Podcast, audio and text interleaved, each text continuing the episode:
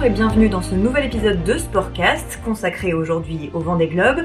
Je suis Clara Etchari, à côté de moi Patrick Favier, journaliste du service des sports qui a couvert la course autour du monde sans escale et sans assistance. Bonjour Patrick. Bonjour. On revient donc sur cette neuvième édition, on va parler de la victoire de Yannick Bestaven certes, mais aussi du reste de la flotte qui navigue toujours vers les Sables d'Olonne et qui de mieux pour en parler qu'un concurrent encore en course. Bonjour Arnaud Boissière. Ouais, bonjour, bonjour à tous. Alors à l'heure où l'on parle, vous êtes 15e, votre arrivée est prévue vers le 10 février. On a pu voir que les conditions pour la tête de course n'ont pas été faciles. Est-ce que ça a été aussi dur pour vous sur la Micaline? Bah, C'est vrai que les conditions météo pour la tête, euh, mais comme pour l'ensemble de la flotte, ont été délicates, même ceux qui sont euh, dans l'année dernière. Là. Moi, j'ai tendance à dire que cette édition de Vendée Globe a révélé des conditions très irrégulières, à la fois du vent fort, mais qui a marqué pour moi la c'est que j'ai eu par moment des, des, conditions avec du vent médium et d'un seul coup, euh, à quelques heures d'intervalle, du vent extrêmement fort. Et moi, dans l'océan Pacifique, j'ai eu jusqu'à 60 nœuds. C'était pas vraiment euh, quelque chose que je m'attendais euh, au niveau des prévisions. Donc, de ce côté-là, je trouve que c'est une mission assez particulière. On parle souvent beaucoup de la tête de la flotte, mais je pense que personne n'a été épargné par les conditions météo compliquées là. Ah, vous avez subi, Arnaud, une avarie euh, assez importante hein, sur un hook de Genecker, si je me rappelle bien, euh, dès le départ de la course, que vous avez mis du temps à, à, réparer. À quel point ça vous a pénalisé dans la, dans la course telle que vous la conceviez au départ? Clairement, à partir de ce moment-là, j'ai compris que la course, euh, pour moi, allait avoir une autre tournure. Hein. Au départ, on a tous mis des voiles volumineuses, donc des Genecker, qui sont bloqué avec des systèmes de, de hook et, et, quelques heures après la course, il fallait descendre la voile parce qu'il y avait du vent fort qui arrivait de face. Du coup, le système a bloqué au large de l'Espagne. J'ai été obligé de monter en tête de main dans un premier temps pour enlever la voile. Donc, dès les premières heures de course, j'étais euh, rapidement dans les derniers. Ça m'a beaucoup handicapé dans un premier temps parce qu'il fallait enlever la voile. Et après, il a fallu que je remonte pour installer un deuxième système pour pouvoir installer euh, justement ces voiles, euh, ces voiles amovibles. Donc, j'ai tendance à dire que moi la course elle a débuté euh, trois euh, quatre jours plutôt après le départ, euh, notamment où il y a eu un passage niveau, à niveau au niveau du Cap Finistère où il y a un petit groupe qui passe à l'intérieur du Cap Finistère. J'ai pas réussi à passer à l'intérieur parce que j'étais un petit peu derrière. J'ai jamais vraiment douté, mais dans ces moments-là, dans la tête, tu, tu penses à beaucoup de choses et là je me suis dit bon ben la course aura une autre allure de ce que j'avais imaginé parce que là je vais partir derrière. Puis pour moi c'était une victoire de pouvoir monter en haut du. C'est quelque chose que j'appréhende, que j'aime pas faire, enfin tout le monde d'ailleurs. Mais de pouvoir monter en haut du enlever la voile et surtout pouvoir remettre un système, pouvoir envoyer des voiles. Et du coup à ce moment-là, j'ai vu que la victoire euh, est aussi là, c'est pouvoir réparer, de pouvoir trouver un plan B. de ce côté-là, j'en suis super content. Alors on parle souvent de la belle bagarre en tête de course, mais il y a aussi une belle bagarre dans votre partie du classement, puisque vous avez bataillé avec Pip Har, vous avez résisté un temps à Jérémy Bayou, et là vous êtes encore en régate avec euh, trois bateaux. Comment vous le vivez? C'est ça qui change aussi, je trouve, par rapport au Vendée Globe précédent, c'est qu'au Vendée Globe précédent, euh, après le Cap Horn, grossièrement on disait ben, le classement est fait à une ou deux places près. On a David Yannick hein, qui était en tête au Cap Horn, qui s'est fait rattraper, qui a été assez, assez bon à la fin pour pouvoir... Euh, les refaire à la fin. En fait, nous, on est, quasiment cinq bateaux où on peut disputer la 15e place. Du coup, moi, je vis plutôt bien parce que le temps, en fait, passe très vite parce que on est en compétition, on est en, bataille quotidienne avec chacun nos armes, avec chacun nos, nos petits problèmes sur nos bateaux. Il ne faut pas parce qu'au bout de 80, 85 jours, on a tous des petits problèmes. Donc, du coup, je vis intensément, je vis bien parce que je suis devant les autres pour l'instant, mais je suis pas mal ralenti depuis quelques temps. Donc, euh, donc, je me bats pour tenir cette place, mais euh, c'est moins la place de 15e qui m'intéresse, c'est la place euh, devant deux bateaux qui sont assez proches du mien, le bateau d'Alan Rora et de Stéphane Guérison, et puis devant le bateau du japonais. Donc du coup, de ce côté-là, je trouve qu'elle a une belle valeur, une valeur de combativité aussi. On est, on est certes loin derrière les premiers, mais on, on se bat chacun. Vous avez, Arnaud, euh, bien suivi la, la course de, de, Yannick Bestaven, hein, évidemment, avec plusieurs messages au fil euh, des étapes, euh, notamment au Cap Horn, on se souvient évidemment à l'arrivée. Comment on fait quand on est soi-même en course et qu'on a un très très bon ami euh, qui vit ça pour le suivre? Euh, Est-ce que vous étiez euh, souvent à, à regarder les classements, les cartos? Et comment vous avez vécu les 24-36 dernières heures de course de, de Maître Coq? Tout d'abord avec Yannick, on est amis depuis qu'on est ado, donc on est super proches depuis très longtemps, on a navigué ensemble. Depuis le départ, quand je regarde les positions, je regarde forcément d'un œil particulier mon pote Yannick.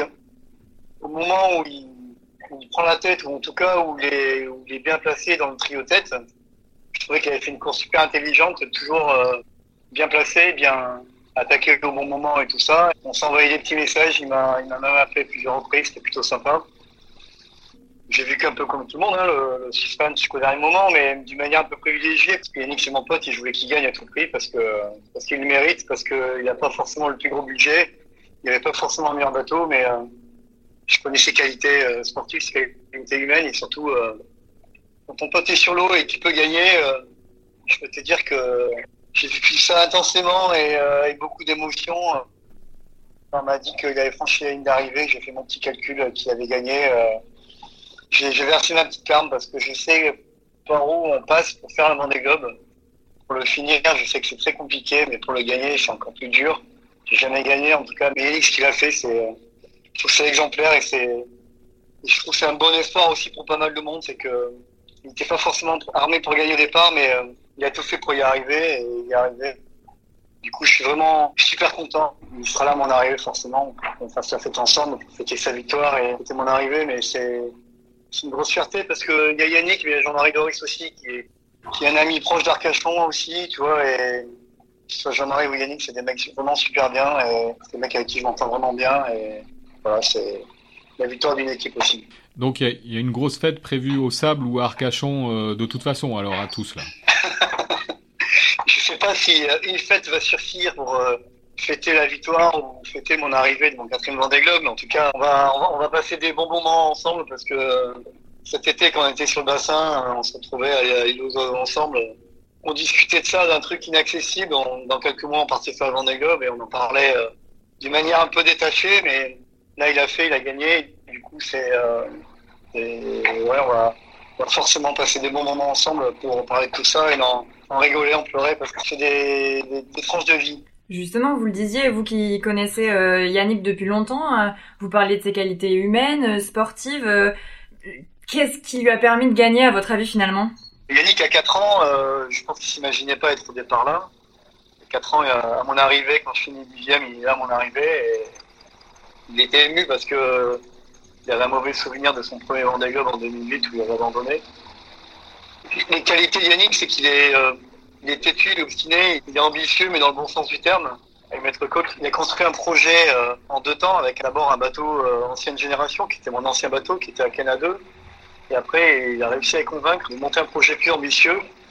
Et ça, c'est la force de Yannick, c'est arriver à, à monter des projets. C'est lui qui monte ses projets, comme moi, c'est moi qui monte mes projets. Et Yannick a réussi à les convaincre d'aller plus haut d'aller plus loin, d'y aller avec un bateau plus important, plus performant, avec une super équipe. Il y a Jean-Marie Doris, mais aussi euh, il a évolué de, de, deux Bretons qui ont un sacré palmarès. C'est Ronan Le Goff qui a fait plusieurs Jules Verne. Il a, fait ça en, très peu de temps en fait, hein, parce que euh, il y a quatre ans, il démarrait de zéro. Quoi.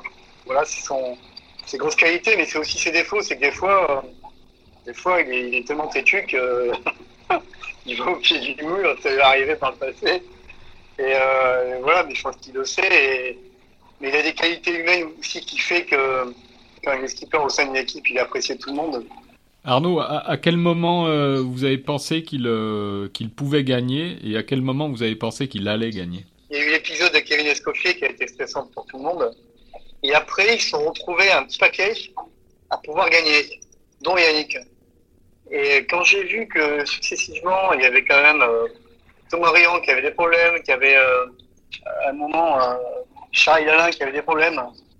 Yannick, moi, il m'a, dit, ouais, pour l'instant, le bateau est nickel. Bon, il a eu euh, quelques soucis après, mais je trouvais, euh, euh, moi, dans ce qu'il m'écrivait, ce qu'il disait, assez serein, en fait.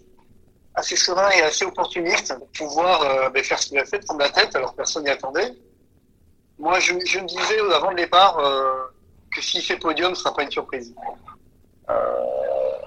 Parce que son bateau, c'est un bateau qu'il avait, euh, qu'il a racheté. Ils ont, ils ont fait que ceinturer bretelles, que le, que, le rendre plus fiable. Il a beaucoup navigué avec. Il a fait quelques entraînements avec Roland Jourdain en Portugal. Il a quand même beaucoup navigué. Il a fait deuxième l'année dernière à la Bermude. Quand j'ai vu qu'il était en tête au Cap Horn, bon, il faisait pas le malin. Je sais pas comment je vais faire. Euh, moi, je fais confiance dans son côté euh, bricolo et son côté MacGyver pour pouvoir euh, faire avec ce qu'il avait et pour s'en sortir. Donc, moi, au Capone, j'ai cru et même après, en fait, même après quand il s'est fait rattraper, je me suis dit c'est pas grave parce qu'il a ses problèmes et les autres aussi ont des problèmes.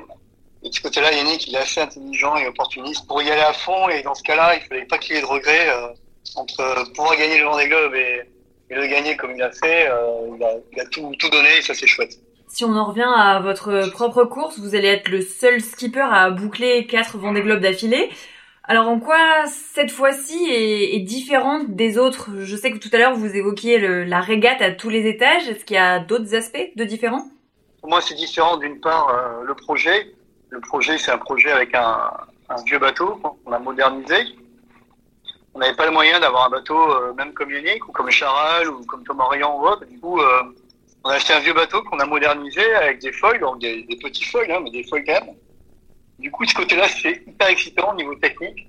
Et l'aboutissement d'un projet comme celui-là, c'est pas que avoir le bateau à quai et dire il est joli, c'est arriver en fin de tour du monde.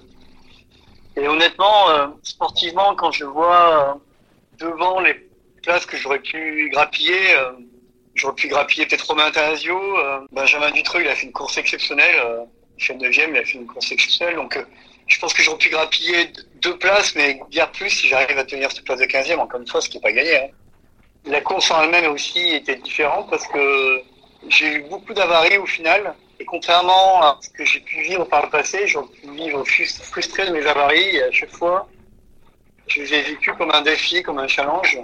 De monter en haut du mât deux fois, de mes problèmes de moteur, mes problèmes d'énergie que j'ai encore un petit peu en ce moment. Euh, voilà, je, je vis ça comme un, comme un challenge, comme un défi. Et, euh, de ce côté-là aussi, ça a changé. Ça a aussi dans mon esprit en me disant que que faire le Vendée Globe et la victoire de, de finir le Vendée Globe, c'est aussi ça, c'est d'arriver avec un bateau comme on l'a en ce moment, un bateau qui est, qui est un peu meurtri par rapport au départ, mais en tout cas un, bateau qui doit franchir la ligne d'arrivée dans les meilleures conditions possibles. Je pense qu'un Vendée Globe, c'est comme un enfant. Tu peux pas préférer un enfant pour ton enfant à, un autre. Voilà, le Vendée Globe, c'est un peu pareil. J'ai pas de préférence. Celui-là était dur comme toujours. Mais ce qui est dur est beau aussi, donc, euh, euh, je, voilà, je, je, je suis conscient d'avoir accumulé encore l'expérience et en, en cas de Vendée Globe, je vais passer du temps tout seul sur un bateau. Alors Arnaud, on fait pas un enfant tout seul, hein, puisque un Vendée Globe c'est comme un, enfant. Vous dites, euh, la décision vous appartient pas peut-être à vous tout seul, mais est-ce que est-ce que vous envisagez un cinquième? Et, euh, et si vous si vous en faisiez un, quel euh, quel serait le, le, bateau ou le projet idéal que vous aimeriez euh, conduire? Avant de partir, je vais proposer à mes partenaires de, de repartir pour un cinquième Vendée Globe sans savoir si j'allais finir mon quatrième. Hein. Parce que je pense qu'un chef d'entreprise aime bien avoir des skippers ambitieux. Donc oui, j'ai l'ambition de refaire un, autre Vendée Globe, forcément avec un autre bateau, un bateau plus performant. Avant le départ, euh, j'étais intéressé pour récupérer un bateau comme comme Alysia, qui est avant le bateau de Boris Sherman. Donc un bateau comme euh, le bateau de Boris Sherman ou un bateau comme l'ancien Hugo Boss. Voilà, c'est ce genre de bateau avec lequel j'aimerais repartir relativement tôt, dès la route du Rhum, pour pouvoir beaucoup naviguer avec, peut-être en deux temps, avec euh, une part la route du Rhum et après mettre des grands foils, avec objectif de, de briller, de faire un cinquième et de briller pour un cinquième. Bon, voilà, moi je trouve qu'il n'y a, pas, il y a rien de plus beau quand tu aimes la course au large que de faire le, le, tour du monde à la voile en solitaire. Donc euh, ouais, j'ai envie de retourner. Ouais. Et là, vous parlez d'un type de bateau qui sont des, des, des, bons bateaux. Donc la Micaline et Artipol sont, sont OK sur un, sur un budget de cette, euh, de cette envergure? Non, c'est trop tôt pour en parler. Euh, s'ils sont OK, ils savent mes intentions. On re-questionné il n'y a pas longtemps d'ailleurs. Il y a deux choses. Ils attendent d'une part que je rentre ils attendent aussi qu'on fasse un débrief ensemble de la course, un débrief de la communication, un débrief de ce qui a marché, ce qui n'a pas marché, parce que voilà, il faut être réaliste aussi. Après, les chiffres, voilà, on les a. Euh, je sais aussi que l'un et l'autre, s'ils continuent, ils ne peuvent pas continuer l'un sans l'autre. C'est-à-dire qu'Amicaline tout seul ne pourra pas continuer. Il faut un copartenaire et Artipol également. Donc, euh, pour l'instant, ils connaissent mes intentions. Ça dépendra de, de la manière dont j'arrive, la manière dont aussi dont on va pouvoir faire profiter l'événement avec euh, l'histoire de la crise que vous connaissez à terre. On, on, essaie de faire vivre au maximum avec les collaborateurs de, chaque entreprise. Euh, et puis on essaye aussi d'en discuter avec les autres partenaires, parce que j'ai quand même un club de partenaires assez important. Et du coup, on a organisé il y a, pas longtemps un tour des partenaires par, Skype où j'ai fait la vidéo avec pas mal de, des autres partenaires. La plupart, 90%, ils sont chauds pour repartir. Donc, euh, donc ça donne du baume au cœur, ça donne envie d'y aller et puis ça donne envie de, de construire un beau projet comme a fait Yannick. Un beau un ex-Hugo Boss, ça serait sympa. Mais alors certains n'en font qu'un Vendée Globe, enfin que et encore. C'est déjà beaucoup. Vous, vous envisagez déjà le, le cinquième alors que le quatrième n'est même pas fini. Qu'est-ce qui vous pousse à repartir à chaque fois? Quand tu aimes la course au large et que quand tu as envie de faire un, un programme euh, compétitif et ouvert avec pas mal de niveaux, puisque tu vois en IMOCA il y a quand même différents niveaux. Mais je, je trouve qu'en IMOCA il y a, il y a rien de mieux parce qu'on est quand même une flotte. euh, Regarde au départ on a fait euh, 33 bateaux. Il y a très peu de courses où il y a autant de bateaux sur l'eau. Très peu de courses qui durent aussi longtemps non plus. Et j'ai tendance à dire, moi je suis plus un homme de large que de régate entre trois bouées. Euh, J'aurais aimé refaire une solitaire du Figaro, mais pas pour le moment. Et puis euh, faut trouver les budgets aussi. Mais moi ce qui me convient bien, c'est passer du temps en mer. J'aime beaucoup passer du temps en mer. Et le circuit IMOCA de ce côté-là très bien parce que Vendée Globe c'est tous les quatre ans. Mais entre temps il y a une Jacques Vabre. En fin d'année il y a une Jacques Vabre cette année-là. L'année prochaine, il y a une route du Rhum, et une route du Rhum, ça fait envie notamment aux partenaires et puis euh, aux coureurs, parce que c'est quand même mythique. Et il y a un circuit assez important où on peut naviguer entre, entre trois bouées, comme on fait à Douarnenez, par exemple, où on peut amener les partenaires, comme j'avais fait une année. Du coup, en termes de, de niveau, il n'y a rien de mieux. En termes promotionnels, il n'y a rien de mieux, parce que le, partenaire, faut qu'il s'y retrouve aussi. Il hein, faut, faut être réaliste. Hein, le partenaire, il n'est pas là que pour... Euh, faire plaisir aux skippers et là aussi pour avoir des retours sur euh, investissement. Donc il faut que la course, les courses soient connues. Donc, euh, donc de ce côté-là, le côté promotionnel des courses IMOCA est, est bien et constructif. Et je sais que moi, ça me plairait de retourner autour du monde tout seul. La prochaine grande course, en tout cas, Arnaud, c'est la Transat Jacques Vabre, hein, euh, octobre. J'imagine que tous les skippers doivent euh, se, s'en pourlécher les babines, euh, vu le Vendée Globe qu'on a vécu cette année là. Ouais, c'est ça, c'est que c'est l'après-coup de Vendée Globe. il y a quoi juste après le Vendée Globe C'est quand même juste après. C'est la Jacques Vabre. Du coup, donc j'ai proposé à mes partenaires pour finir entre guillemets le projet d'une belle manière, le, de faire la Jacques Vabre avec ces bateaux-là. C'est une manière de faire une transition aussi, pour réfléchir à l'année prochaine, réfléchir à, quel projet monter dans l'hiver d'après.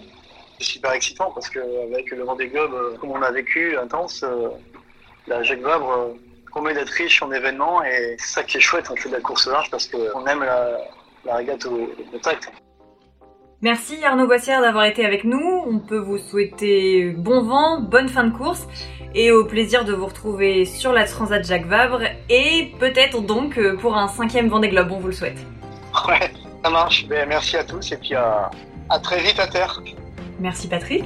Merci Clara.